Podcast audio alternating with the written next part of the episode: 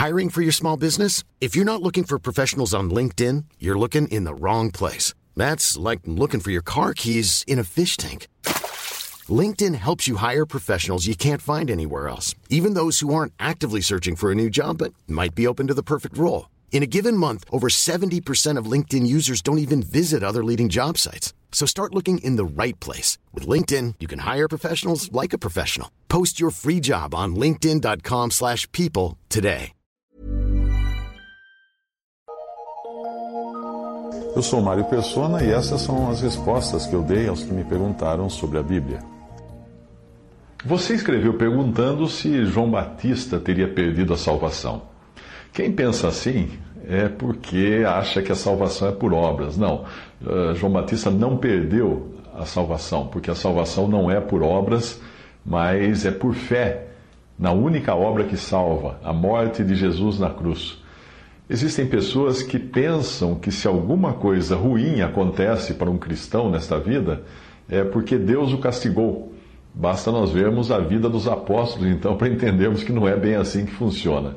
Eh, porque a sua dúvida, João Batista não era um cristão no sentido que hoje nós falamos.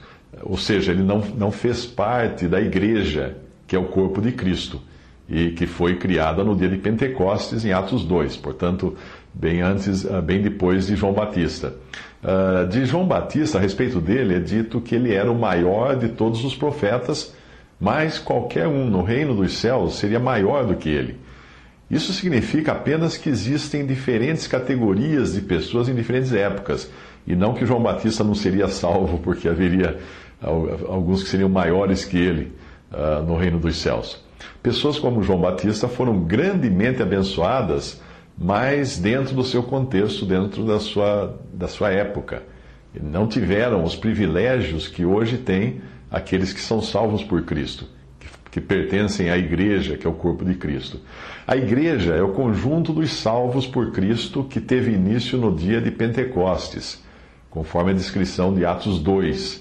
João Batista foi salvo, mas nunca, foi, nunca fez parte da igreja.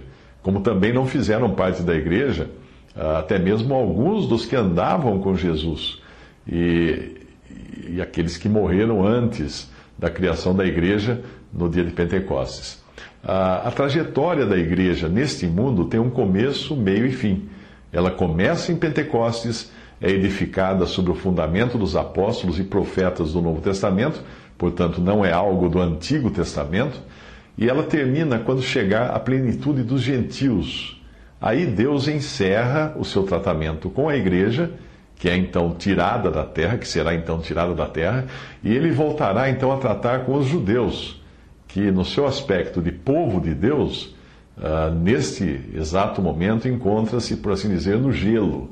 Deus, Deus uh, parou de tratar com esse povo por um tempo, que é o tempo da igreja. Romanos 11, 25 a 26.